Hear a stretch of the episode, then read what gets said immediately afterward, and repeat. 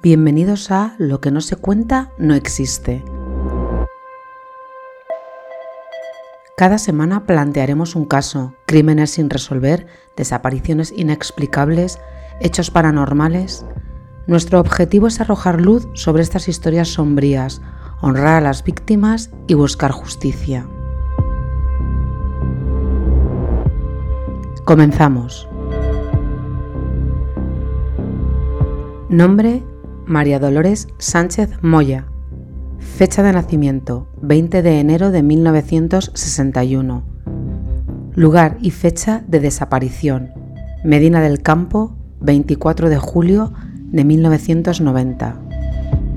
Mujer 1,60 de estatura, 47 kilos de peso, delgada, ojos castaños, pelo castaño. Cicatriz bajo el maxiliar inferior con forma de hoyuelo de color marrón, nariz aguileña y cejas finas. Actualmente tendría 50 años. Hay una máxima en criminología que dice que tan importante es lo que hay como lo que no hay. María Dolores es la séptima de nueve hermanos esta gran familia vivía en el barrio de La Mota, en Medina del Campo, Valladolid. En aquel verano de 1990, María Dolores tenía 21 años y ya trabajaba fuera de casa. Era empleada del hogar con una familia de Valladolid. Jesús y Tere, las hermanas de Mari, como la llaman en casa, dicen que era alegre y trabajadora. Mari asistía por las tardes después de salir de su trabajo a unas clases de corte y confección. El 23 de julio de 1990, como todas las tardes, fue a casa de su amiga María José Blanco, que junto con su hermana eran las que impartían esas clases de corte y confección.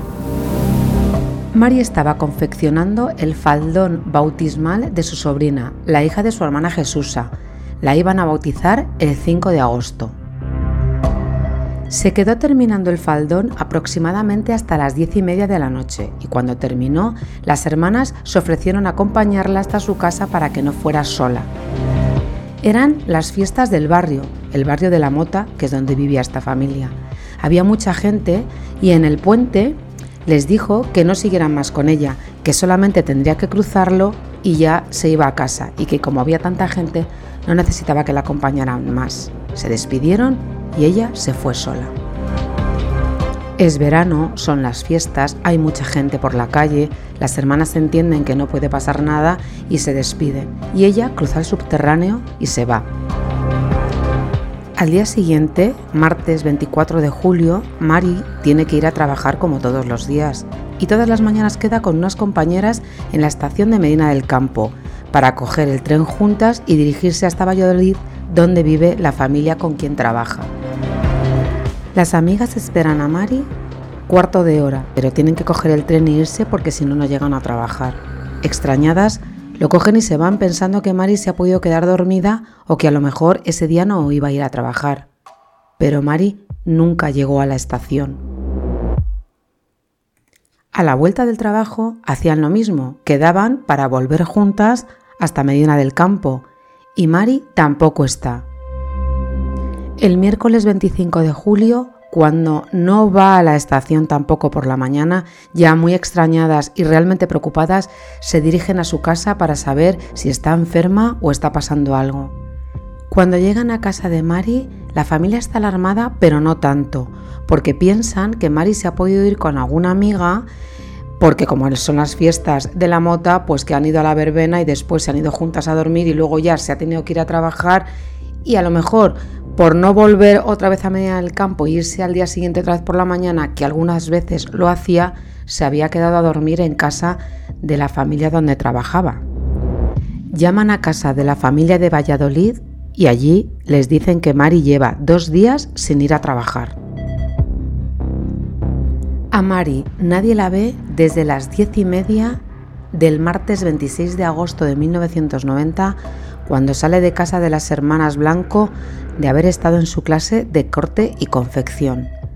A pesar de que son las fiestas en el barrio de la Mota, donde ellas están, y hay mucha gente, los bares sacan unas barras fuera para que la gente pueda consumir en la calle, los vecinos sacan las sillas para tomar el fresco del verano y además para ver cómo es el ambiente de la fiesta, pues allí nadie ve a Mari, nadie recuerda haberla visto. Porque a pesar de que en esa época en Medina del Campo habría unos 20.000 habitantes, en el barrio de la Mota se conocía a todo el mundo, porque era un barrio más o menos pequeño donde todos eran conocidos. Y nadie la vio. El día 25 por la mañana, la madre de Mari, que también se llama Jesusa, como su hermana, se persona en la comisaría para realizar la denuncia. Cuenta en la comisaría que su hija lleva dos días desaparecida y que esto es muy raro porque ella es una persona muy responsable y que no falta nunca de su casa. También relata que no ha ido a trabajar y eso ya sí que de ninguna manera es normal. Su trabajo es sagrado y Mari no faltaría si no fuera por un motivo de fuerza mayor. Les transmite que está muy muy preocupada. La policía le responde que María Dolores es mayor de edad y que en ese momento tiene 21 años y que no pueden hacer nada, que tiene que esperar unos días porque parece una fuga voluntaria. No la dejaron poner la denuncia hasta el día 3 de octubre, tres meses después de la desaparición. Durante esos tres meses, la madre de Mari no faltó ni un solo día en la comisaría. Incansablemente todos los días fue para poder poner la denuncia. El lema que resume el espíritu que impregna el nuevo protocolo de la Guardia Civil para la búsqueda de desaparecidos es las primeras horas son las únicas horas.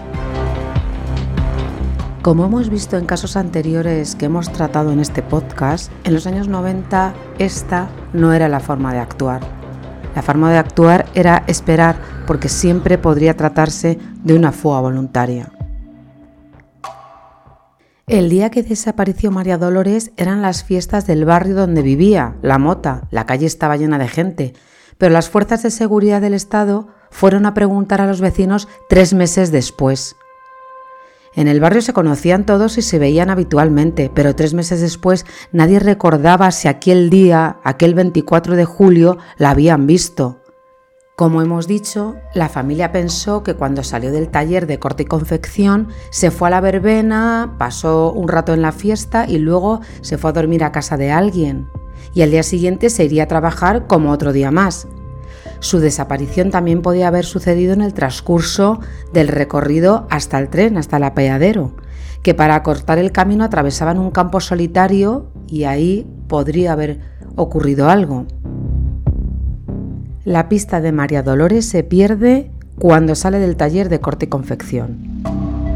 Y no se sabe qué pasó después, porque a pesar de que interrogan a personas que estaban en la fiesta, han pasado tres meses y no son capaces de recordar, porque habitualmente veían a María Dolores, la veían pasear, ir, venir, entonces se confunden unos días con otros, no lo tienen fresco, es imposible, no saben si la vieron o no. María Dolores es una chica de 21 años, trabajadora, no tiene problemas ni familiares ni laborales. La policía no tiene ninguna sospecha y para ellos pasa a ser una desaparición voluntaria. Solo preguntaron en la casa donde trabajaba, a sus amigas y con un chico con el que salía. Ante la negativa de la policía para buscar a María Dolores, en su casa se inició una movilización para encontrarla. Empezaron en su habitación, donde encontraron su DNI, su tarjeta sanitaria y dinero, su dinero, el que había cobrado. Como una persona que se va a fugar no se lleva ni siquiera su DNI o se lleva una pequeña mochila con algo de ropa. Pero descubrieron algo muy inquietante, unas cartas que había escrito la propia María Dolores días antes. Entre estos escritos había una carta que llamaba poderosamente la atención. La escribió el 19 de julio, cinco días antes de su desaparición.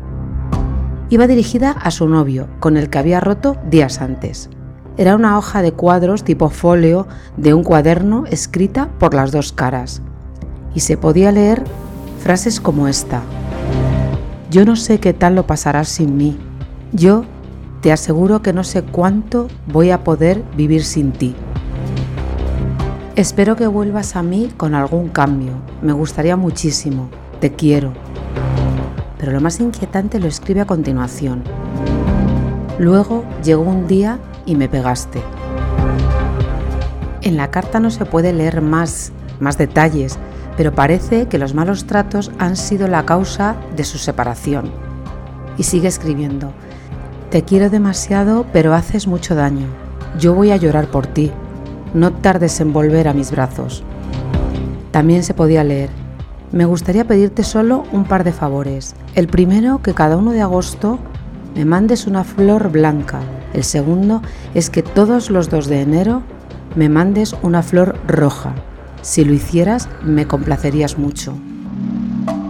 Sus hermanas, junto a su madre, inmediatamente van a hablar con su exnovio. Llamaron a su puerta y su contestación fue la siguiente. Yo no sé nada, lo dejamos hace una semana y por aquí no volváis. Este chico, que había formado parte de la familia, acudió a bodas y celebraciones junto a María Dolores, ahora no quería ayudar. Le preguntaron por las cartas y por su contenido. Habían sido pareja durante cuatro años. Contestó que María Dolores tenía muchas fantasías y muchas bobadas en la cabeza. Jesusa, ante esta actitud, le pregunta si es verdad lo que pone en la carta. ¿La pegabas? A lo que él contesta, a veces se lo merecía. La familia, al conocer los hechos, se van también a hablar con las amigas que corroboran la información. Su novio la agredía, en la cara no la había pegado nunca, pero de cuello para abajo sí, y ellas habían visto los moratones. Era un maltratador, dijeron. Tres meses después, cuando la policía activó por fin la alerta de desaparición, el novio relató que poco después de desaparecer María Dolores, lo llamó y le dijo que estaba en Barcelona en casa de un hermano suyo que vive allí. El hermano de Mari lo negó ni, ni la había visto, ni la había llamado, ni había estado allí. Esta llamada nunca se investigó y así se cerró la investigación. Cinco años después fallece su madre y son sus hermanas Tere y Jesusa las que han seguido sin descanso buscándola. Las cuentas bancarias de María Dolores, donde la ingresaban su sueldo, no han sufrido cambio alguno desde el día de su desaparición. Nunca renovó el DNI Nunca renovó su tarjeta sanitaria. Cuando pidieron el expediente de su hermana, solo constaba de dos hojas, que era la declaración, escrita con máquina de escribir, de su madre Jesusa. No se había aportado ni un dato más a esta investigación. Entonces, ¿qué le pasó a María Dolores? Hay tres hipótesis. La primera, ¿se suicidó? En todos los suicidios, tarde o temprano, aparece el cuerpo, que en este caso no ha aparecido. María Dolores es una persona feliz. En ese momento se encontraba estudiando lo que antes era la EGB, que ahora es la ESO, porque quería progresar, quería ir para adelante. Su familia y amigos dicen que era alegre y divertida. Y que sí, que a pesar de haber encontrado las cartas, ella ya había tomado la determinación de dejar a esta persona que no le hacía bien. Aunque sí que esperaba que si cambiase ella pensaba volver, pero ya había tomado la determinación. Entonces, no parece un suicidio. ¿Fue entonces una desaparición voluntaria? Y se fue sin el DNI, sin dinero, sin ropa. Bueno, si suponemos que es una desaparición voluntaria, pasado el tiempo, no iba a contactar con su familia para quitarles la preocupación, sobre todo a sus hermanas y a su madre, que estaban tan unidas. Y en esta desaparición no deja rastro ninguno.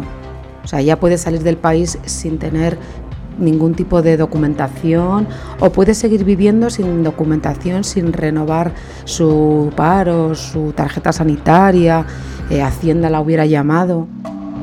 Parece que no. Finalmente, la tercera hipótesis. ¿Alguien la asesinó y se deshizo de su cuerpo? Esto es lo que dice la familia. Yo creo que la dejaron en el túnel y que él estaba en el coche esperándola. Se montó con él y se marcharon. Porque nadie la volvió a ver en el barrio, con la gente que había ese día en la calle. Cuando desapareció, él nunca más preguntó por ella ni colaboró en buscarla. Dijo que ella le había llamado y le había dicho que estaba en Barcelona con su hermano Santi. Y era mentira. Y mintió a la policía. Y el hecho de la violencia de género le situaba aún más como sospechoso. Pero no le investigaron. La de María Dolores Moya es la desaparición vallisoletana más antigua que figura en los archivos del Ministerio del Interior. A día de hoy sigue sin respuesta. Los policías españoles buscan en este momento a 5.529 personas cuyo paradero se desconoce. Casi la mitad, 2.451, han sido incluidas en esta dramática lista en los últimos 12 meses. Pero las otras, más de 3.000, son desaparecidos de larga duración, algunos de ellos presentes en los dispositivos de alerta de las comisarías y las redes sociales desde hace más de una década. Y como último dato, el grado de eficacia en las dos primeras semanas de indagaciones tras la denuncia es del 74%. El tiempo es crítico. Y me despido de vosotros como siempre con mi frase favorita, que los malos no se crucen nunca en nuestro camino. Muchas gracias y hasta la próxima.